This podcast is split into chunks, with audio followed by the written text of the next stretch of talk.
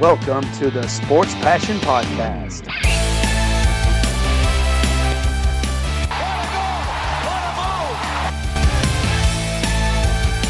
Oh, blocked by James! LeBron James with the rejection. And here's your host, Lars Marendorf.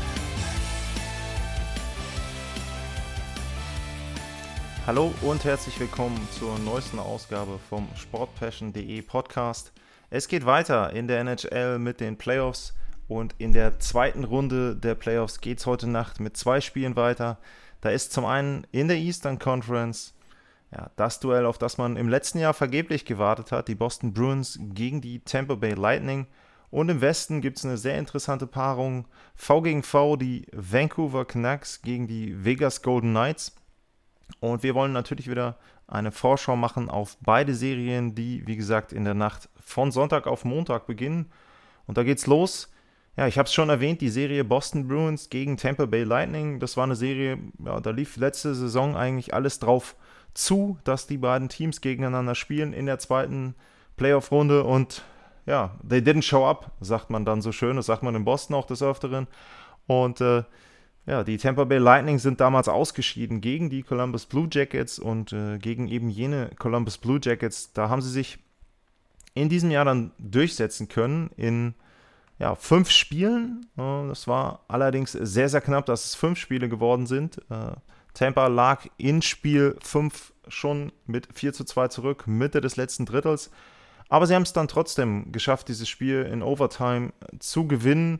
Ähm, alles relativ knappe Spiele. Ähm, natürlich, klar, im Prinzip könnte man sagen, vielleicht sogar, ähm, es waren dann doch sechs Spiele, denn es ging los mit diesem Wahnsinnsspiel. Fünfmal Verlängerung in Spiel 1, äh, five Overtimes dann und ein 3-2-Sieg in der ersten Partie. Das einzige Spiel in der Serie, was mit zwei Toren Unterschied ausging, war Spiel 2, 3-1 da für Columbus und dann 3-2, 2-1 und 5 4. Ein paar Tore mehr als in der Serie, die die Boston Bruins gespielt haben. Die haben sich auch durchgesetzt, äh, auch in fünf Spielen, aber das war ja ähnlich knapp, würde ich sagen, insgesamt. Erstes Spiel 4-3, nur zwei Verlängerungen, also nicht ganz so lange wie bei Tampa gegen Blue, Blue Jackets. Ähm, dann 3-2, das zweite Spiel auch verloren, ging dann an die Hurricanes. Ja, und dann 3-1, 4-3, 2-1. Also auch da enge Partien, auch nicht unbedingt High-Scoring. Und ja, man hat schon gesehen, also die beiden Teams wissen, wie man in den Playoffs gewinnen muss. Nicht die High-Scoring-Spiele, auch nicht unbedingt mit zwei, drei, vier Toren Unterschied. Ist natürlich schön, aber du musst vor allem die Spiele gewinnen, die knapp sind, wo es dann eben am Ende doch auf ein Tor Unterschied ankommt. Und da eben auch so, ähm, Carolina, wenn ich mich richtig erinnere, muss ich mal nachgucken, ähm, hatte da eine gute Chance, auch Spiel 5 zu gewinnen. Und dann, ja, sehr, sehr überflüssige Strafzeit dort im zweiten Drittel. Und das war dann letzten Endes der Unterschied. Äh, da konnten sich dann die Bruins durchsetzen. Ja, wenn wir uns die beiden Teams angucken, um, Tampa sicherlich gut reingekommen, auch ja, zum Ende der regulären Saison, muss man sagen, vor der Corona-Pause. Ähm, die Bruins da so ein bisschen, ich will nicht sagen im Slump, die haben eher so die, das Problem gehabt, was Tampa letztes Jahr hatte, im Prinzip spielen um die goldene Ananas. Also es war schon relativ klar, dass sie der Top-Seed sind im Osten und dementsprechend war da die Motivation nicht so richtig hoch und da haben sie es ein bisschen schleifen lassen, aber ja, letzten Endes dann äh, war es sowieso egal, die 10 Punkte Vorsprung, die sie hatten und dann in der Round-Robin-Runde, ja, da waren sie nicht ganz so gut, ähm, haben sie nichts für sich entscheiden können, alle Spiele verloren, selbst gegen Washington. Und da muss man sagen, das sah schon nicht so gut aus. Ich habe auch die Serie Hurricanes, ich hatte die Hurricanes genommen in sieben Spielen, weil ich gedacht habe, dass die eben ja, smoother reinkommen, dass die ein bisschen eingespielt sind, dass Boston auch vielleicht diesen Schalter nicht mehr umlegen kann, unbedingt als, als äh, älteres Team. Ja, und wenn man jetzt guckt, ähm, sie haben es dann aber doch geschafft. Sie haben eben auch ein sehr, sehr fokussiertes Hockey da gespielt gegen die Blue Jackets. Und wenn man jetzt guckt gegen Tampa Bay, das wird schon eine ganz, ganz schwere Nummer, muss man sagen. Also ähm, die Lightning sind in diesem Jahr genauso wie in der Vorsaison einer der Top-Favoriten. Und da muss man deutlich sagen, auch mit der Tiefe, die der Kader hat, wenn man dann jetzt eben auch guckt, ähm, wer dort getroffen hat. Also Topscorer ist zum Beispiel in Braden Point ähm, ist jetzt, ne, Kucherov hat man auf dem Schirm, ähm, Steven Stamkos, wenn er denn gesund ist, aber Braden Point ist jetzt nicht unbedingt derjenige, den man da als Nummer 1 nennt, aber ähm, ja, der hat eben die meisten Punkte gemacht, 10 Punkte in 8 Spielen. Dann hast du einen Kucherov, ähm, ja, 9 Punkte, auch er gut reingekommen in die Playoffs. Bei ihm muss man aber ein bisschen sehen, ähm, wie diszipliniert ist er, denn was ich da wieder gesehen habe, ein Check gegen den Kopfbereich, also für mich ähm, ist das eine Sperre, weiß nicht, äh, NHL hat glaube ich nicht reagiert, also von daher wieder Glück für ihn. Er war ja nun auch Wiederholungstäter, letztes Jahr auch so eine ähnliche Aktion gehabt. Ähm, ich denke, da muss er aufpassen. Ansonsten ähm, sieht man eben auch, dass sie einen tiefen Kader haben. Yannick Gord, Killorn, Tyler Johnson, Blake Coleman. Ähm, ja, da ist schon äh, viel Tiefe auch bei den Flügelspielern oder bei den Centern mit dabei. Ähm, dann in der Defensive, die sind noch nicht so hundertprozentig äh, mit drin gewesen im Spiel, wie sie das vielleicht noch sein können, wenn man eben sieht, ein Victor Hetman, Kevin Shattenkirk ähm, auch wenn er jetzt nicht mehr so gut ist wie vor ein paar Jahren. Die könnten sicherlich noch ein bisschen unterstützen, die Offensive. Aber ansonsten ähm, ja, sieht das schon gut aus, was bei Tampa dort auf dem Eis ist. Und äh, ja, da muss man eben gucken, wie sie das dann jetzt auch gegen Boston durchsetzen können. Auf der Gegenseite, äh, wenn man da dann eben guckt, bei den Bruins, äh, wer waren da die entscheidenden, entscheidenden Spieler? Wer hat da eben ja, sozusagen äh, für Boston die Kohlen aus dem Feuer holen können in einer knappen Serie, dann hast du auch da wieder ein bisschen die üblichen Verdächtigen, Verdächtigen vorne. David Krejci, Brett Marchand, ähm, Patrice Bergeron, David Pasternak. Ähm, wobei man bei Pasternak sagen muss, hat nur fünf Spiele gemacht bisher, ähm, seit die NHL wieder losgegangen ist. Der ist auch bei weitem noch nicht so, wie er zu Saisonende war. Also der war da ja ein Spieler, ähm, der sich mit Alex Ovechkin da um die Torjägerkanone gekabbelt hat. Und das war er jetzt noch nicht, ähm, ist aber vielleicht für Boston gar nicht so schlecht, wenn du eine Serie gewinnen kannst und dein vermeintlich bester Torjäger war noch nicht so gut drauf. Also, ähm, ja, da muss man gucken, ähm, was die Bruins dann an der Stelle eben entsprechend ähm, auch an Tiefe haben. Ähm, wenn man ein bisschen guckt, ja, ansonsten auf die weiteren Zahlen, Powerplay, dann taucht Boston erst an Stelle 10 auf. Powerplay von 18% ist ungewöhnlich schlecht. Ähm, normalerweise ähm, sind sie da zumindest mit der Top-Reihe schon ganz gut dabei. Ähm, Tampa Bay ist allerdings ähm, in dem Fall dann noch schlechter, Platz 19, nur 13,3%. Ähm, da kann man nur sagen, wer immer ja, da so ein bisschen die Lösung findet für sein Powerplay-Spiel, ähm, der könnte dann eben auch diese Serie gewinnen. Und wenn man dann eben noch guckt, uh, Penalty Killing, da sind sie beide ähnlich gut. Um, knapp 86% für die Bruins und ein bisschen über 87% für Tampa Bay. Also da muss man dann schon sagen, dass dort eben die Teams ähm, ja zumindest wissen, wie sie in Unterzahl ähm, verteidigen können. Ähm, sicherlich eine ganz interessante Konstellation haben wir im Tor. Ähm, da haben wir bei Boston natürlich den Fall, Tuko Rask hat Schlagzeilen gemacht, der möchte lieber bei seiner Familie sein, also ähm, Hut ab dafür, auch kann ich vollkommen verstehen. Äh, hat die Bubble verlassen, der NHL, ja, und ähm, Jaroslav Halak ist eben sein Nachfolger, beziehungsweise die Nummer B dann 1B gewesen, der Boston Bruins. Und ähm, wenn man da eben sieht, ähm, der hat gar nicht schlecht gespielt, wenn man jetzt auch die Zahlen guckt. Okay, Fangquote 91%, 2,29 ist sein Gegentorschnitt. Ähm, ja, sage ich mal, ist okay. Ähm, Andrei Wasilewski ist ein bisschen besser.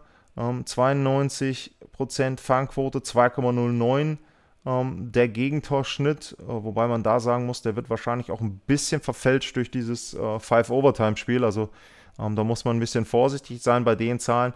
Ähm, ich hätte natürlich generell gesagt, Wasilewski ist derjenige, der von der Performance auch der letzten Jahre her eher dann der bessere Torhüter ist, auch weil er eben einfach klar immer die Nummer 1 war. Also bei Herr Lack war es ja so ein bisschen, es gab immer so ein bisschen Diskussionen, auch letztes Jahr mit Tuko Rask, ist er denn die wirkliche Nummer 1? Er hat Boston bis ins Spiel 7 geführt von einem Stanley Cup Finale, also da konnte man sich über Rask nicht wirklich beschweren. Das fehlt noch so ein bisschen bei Jaroslav Halak. Also diese Vita hat er eben noch nicht. Ähm, und ja, da muss man entsprechend gucken, kann er das jetzt in dieser Saison schaffen? Kann er da seine Mannschaft zum Erfolg führen?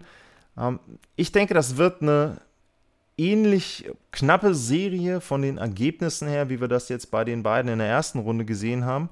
Ähm, ich glaube und ich hoffe eigentlich auch, dass es über sieben Spiele geht. ähm, dass wir da eine lange, lange Serie haben. Und ich glaube, dass Tampa sich durchsetzen wird, dass die Tampa Bay Lightning in diesem Jahr mehr dazugelernt haben, wie man eben in den Playoffs spielen muss, wie man auch ähm, gegen unbequemer Gegner spielen muss, wobei ich Boston für die eher einen, einen besseren Gegner finde, denn ähm, Columbus hat doch sehr ja, passiv gespielt teilweise und dann eben versucht, sehr, sehr schnell nach vorne zu spielen. Ähm, ich glaube, Boston liegt da Tampa sogar mehr von der Art und Weise, wie die Eishockey spielen. Ich glaube, Boston kann gar nicht so die Art und Weise spielen, wie Columbus das gespielt hat. Deswegen sage ich, Tampa setzt sich am Ende durch, wird ganz, ganz knapp und äh, wird dann am Ende in Spiel 7 für die Lightning etwas werden.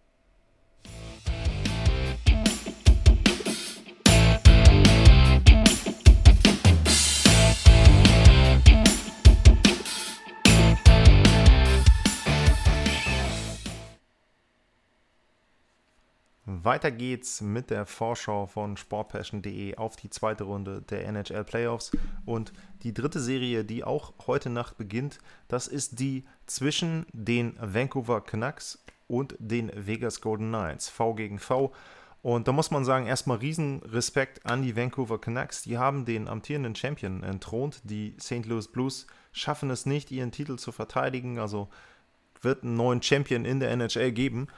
Und ich muss ganz ehrlich sagen, ich habe das nicht kommen sehen. Ich habe die St. Louis Blues in der Serie vorne gehabt. Ich habe getippt, dass die sich durchsetzen gegen die Jungs aus Vancouver. Und da muss ich auch sagen, äh, wie gesagt, Chapeau, also sehr, sehr gute Leistung. Ähm, man kann da vielleicht so ein bisschen sagen, okay, die sind einfach eingespielt, die Canucks. Sie haben ja gegen Minnesota diese ja, Pre-Playoff-Runde absolviert, Best of Three, haben da gleich mal das erste Spiel deutlich mit 3-0 verloren und sind dann aber gut reingekommen, haben dann eben drei Spiele in Folge gewonnen, haben dann auch direkt diesen Schwung mitgenommen gegen die St. Louis Blues. Erstes Spiel 5-2 gewonnen, zweites Spiel dann knapper, nach Overtime 4-3, dann zweimal hintereinander verloren und da muss ich eben sagen, das war für mich so ein Punkt, wo ich gesagt habe, okay, jetzt der Champ brauchte ein bisschen Zeit, um reinzukommen. Round Robin, ja, schön und gut, aber jetzt Playoffs haben sie vier Spiele gebraucht, jetzt sind sie da, 2-2 steht's das vermeintliche Heimrecht, was ja letzten Endes außer dem letzten Reihenwechsel wüsste ich nicht, was das groß den Teams bringen soll. Der ist natürlich sehr, sehr wichtig, aber ansonsten eben nicht mehr so wie in einer normalen Serie mit den Heimfans und so weiter. Also das Ganze drumherum ist ja für beide Mannschaften identisch. Und da habe ich eben gedacht, okay, jetzt steht es 2-2, St. Louis wird sich durchsetzen, wird dann eben die Serie drehen. Und das haben sie nicht gemacht. 4-3, knappes Spiel 5 dort gewonnen, Vancouver. Ja, und dann das letzte Spiel 6 zu 2 ganz deutlich, da auch kaum Zweifel aufkommen lassen, also 3-0 äh, direkt oder drei Tore direkt im ersten Drittel. Und schon beeindruckend. Also die Canucks sind eine sehr, sehr gute Mannschaft geworden in diesen Playoffs, finde ich. Wie gesagt, für mich überraschend. Junges Team. Habe ich so nicht kommen sehen. Um, Elias Patterson ähm, 13 Punkte in 10 Spielen.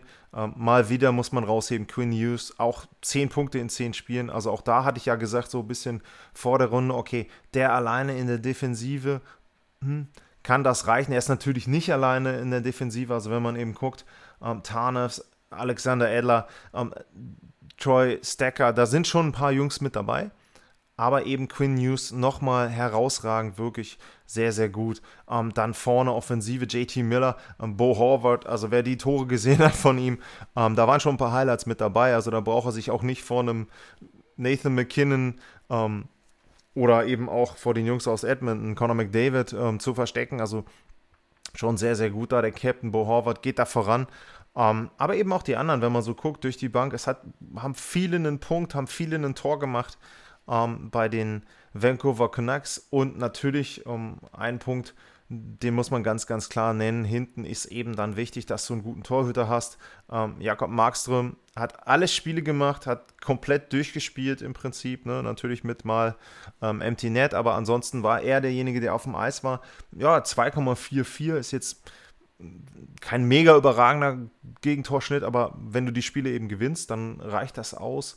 Fangquote von 92,9%, also fast 93, das ist schon gut. Ein Shutout, ähm, da kannst du dich nicht beschweren und das ist sicherlich einer der Punkte, wo man sagen muss, da hat er eben in St. Louis dann auch Binnington, den Torhüter, der ihnen den Stanley Cup ermöglicht hat letztes Jahr, den hat er dann eben outperformed. Da muss man ganz deutlich sagen und deswegen Respekt vor den Vancouver Canucks, Respekt vor Jakob Markström. Ähm, also da schon Ähm, eine gute, gute Runde. Auf der Gegenseite die Vegas Golden Knights. Ja, ähm, ein Verein, den es oder eine Franchise, die es noch nicht lange gibt, äh, die aber schon sehr, sehr erfolgreich ist, wenn man überlegt, erste Jahr Stanley Cup Finale.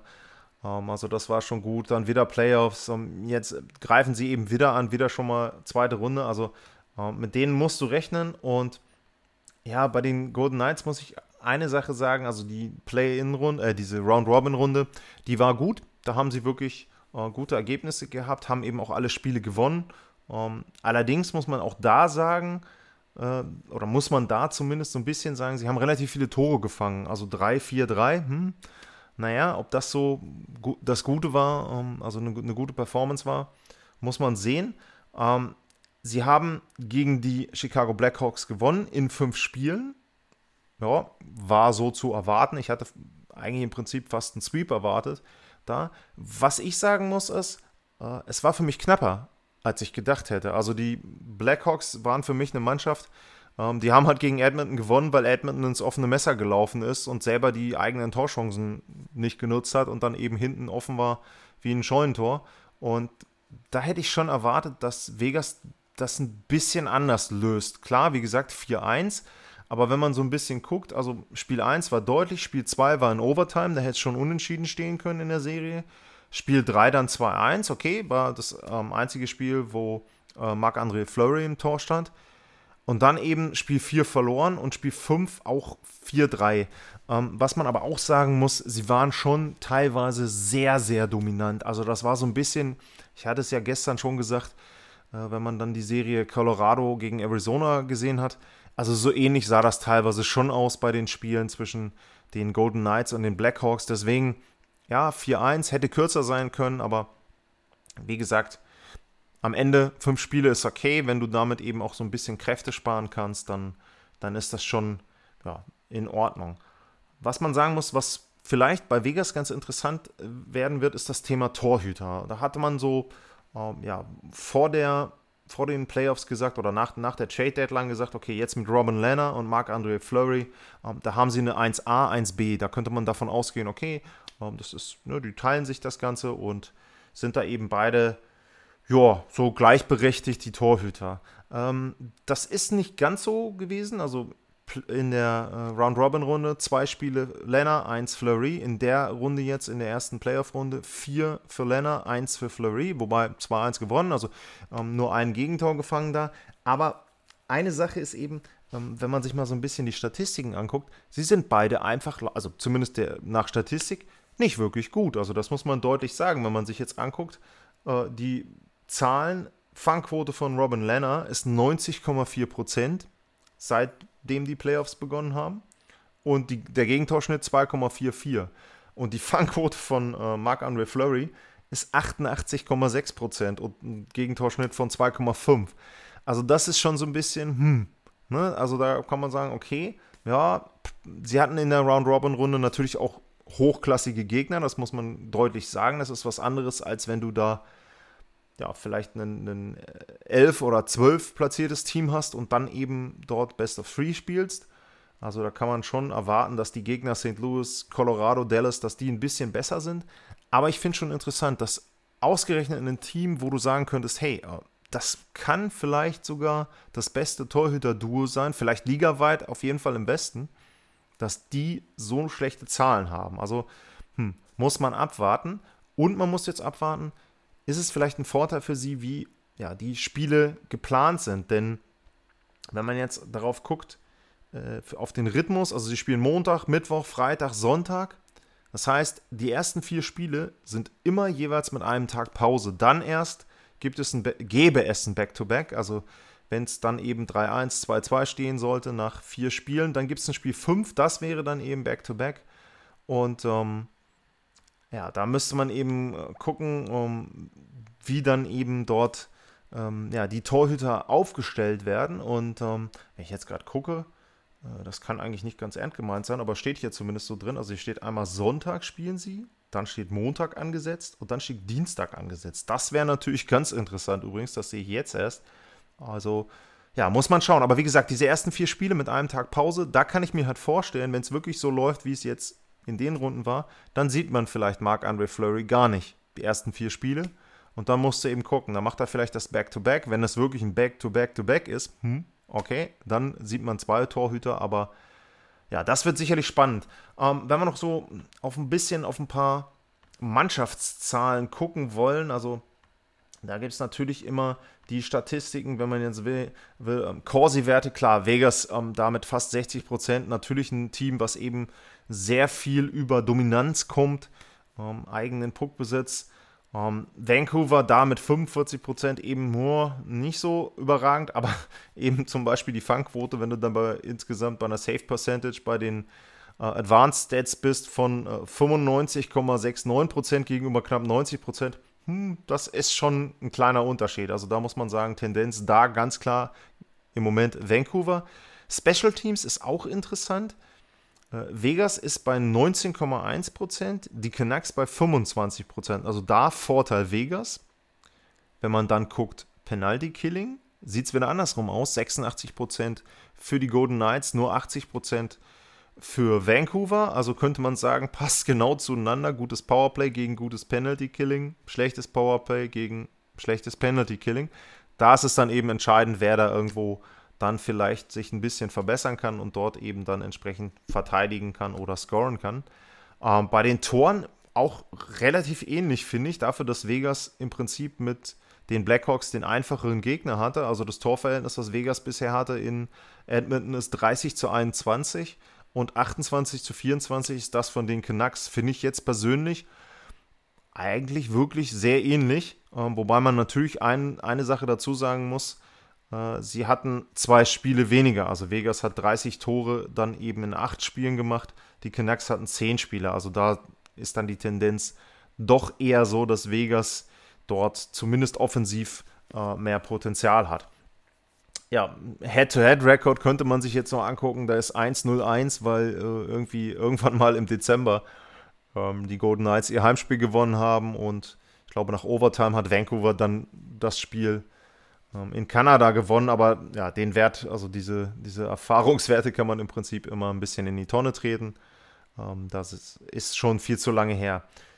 Ja, was gibt es sonst noch zu sagen? Also, wenn man eben ähm, die Kader anguckt der beiden Mannschaften, ich habe es schon erwähnt, bei Vegas ist es wieder ein bisschen schwer äh, festzustellen oder zu, zu sagen, ähm, auf wen musst du denn aufpassen, weil sie wirklich einige gute Spieler hatten oder haben, die ja, die richtig, richtig wehtun können.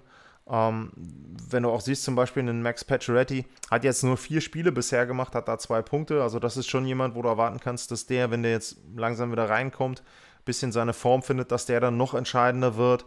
Ähm, Mark Stone hat 8 Punkte, Riley Smith 8 Punkte, Marchessault 7, Shay Theodore 7, Carlson 6. Also auch da sehr, sehr gleichmäßig verteilt. Ähm, nicht so den einen herausragenden Spieler, im Moment jedenfalls nicht. Ähm, den vielleicht, äh, oder die ein, zwei herausragenden Spieler, die im Moment bei Vancouver dort auf dem Eis sind. Aber das brauchen die Golden Knights eigentlich auch nicht. Sie können das mit sehr, sehr ausgeglichenen ersten Reihen dort äh, ja, kompensieren. Ein Tipp für die Serie. Ich muss sagen, ich tue mir sehr schwer, die Canucks zu tippen mittlerweile, weil, wie gesagt, erste Runde habe ich falsch gelegen. Äh, jetzt in der zweiten Runde würde ich, obwohl ich gesagt habe, Markström ist wahrscheinlich der bessere Torhüter, würde ich trotzdem in Richtung der Golden Knights tendieren. Ähm, der Grund ist einfach, sie sind sehr tief besetzt und ich glaube, dass Robin Lanner sich einfach noch steigern kann. Ich meine, diese 90 Prozent, wie gesagt, Round-Robin-Runde war mit dabei und da musst du eben gucken, okay, ähm, kann er die jetzt, kann er sich da ein bisschen fangen, kann er sich da wirklich als Nummer 1 etablieren? Ähm, wenn sie mehr wechseln müssen, die Golden Knights, also wenn sie dann zwischen Flurry und Robin Lenner rotieren müssen, dann haben sie meiner Meinung nach ein wirkliches Problem, weil ich glaube, sie brauchen eine klare Nummer 1 denn so gut sind beide nicht in Form, dass du da irgendwie sagen kannst, ist vollkommen egal, wenn ich da ins Tor stehe, stelle. Ähm, bei Vancouver ist klar, wenn Markstrom irgendwie Probleme hat und ähm, ihnen nicht ein, zwei Spiele, ich will nicht sagen klauen, aber zumindest ein, zwei Spiele ermöglichen kann mit guten Paraden, dann äh, wird es für Vancouver auch sehr, sehr schwer. Ja, ich sage Tendenz Richtung Golden Knights und ich hoffe da auch weil ich bei der anderen Serie auch auf eine relativ spannende Serie hoffe. Ich hoffe da auch auf jede Menge Spiele im Westen und sage mal, die Golden Knights setzen sich in, in dem Fall sechs Spielen durch und ziehen dann ins Conference Final ein. Ja, das war's. Zweite Runde, drei Serien schon vorgeschaut. Morgen gibt es dann noch die vierte Serie, die Islanders gegen die Philadelphia Flyers. Auch das sicherlich sehr, sehr interessant. Ähm, da gibt es auch einige Punkte, wo man dann drauf achten sollte. Und ja, ansonsten, wenn es euch gefällt, würde ich mich natürlich freuen, wenn ihr irgendwo den Abo-Button drückt und die Sendung downloadet, wenn ihr das Ganze teilen würdet und ja, mich weiterempfehlen würdet. Ansonsten vielen Dank fürs Zuhören, einen schönen Abend und viel Spaß. Sportliche Grüße. Das war's, euer Lars.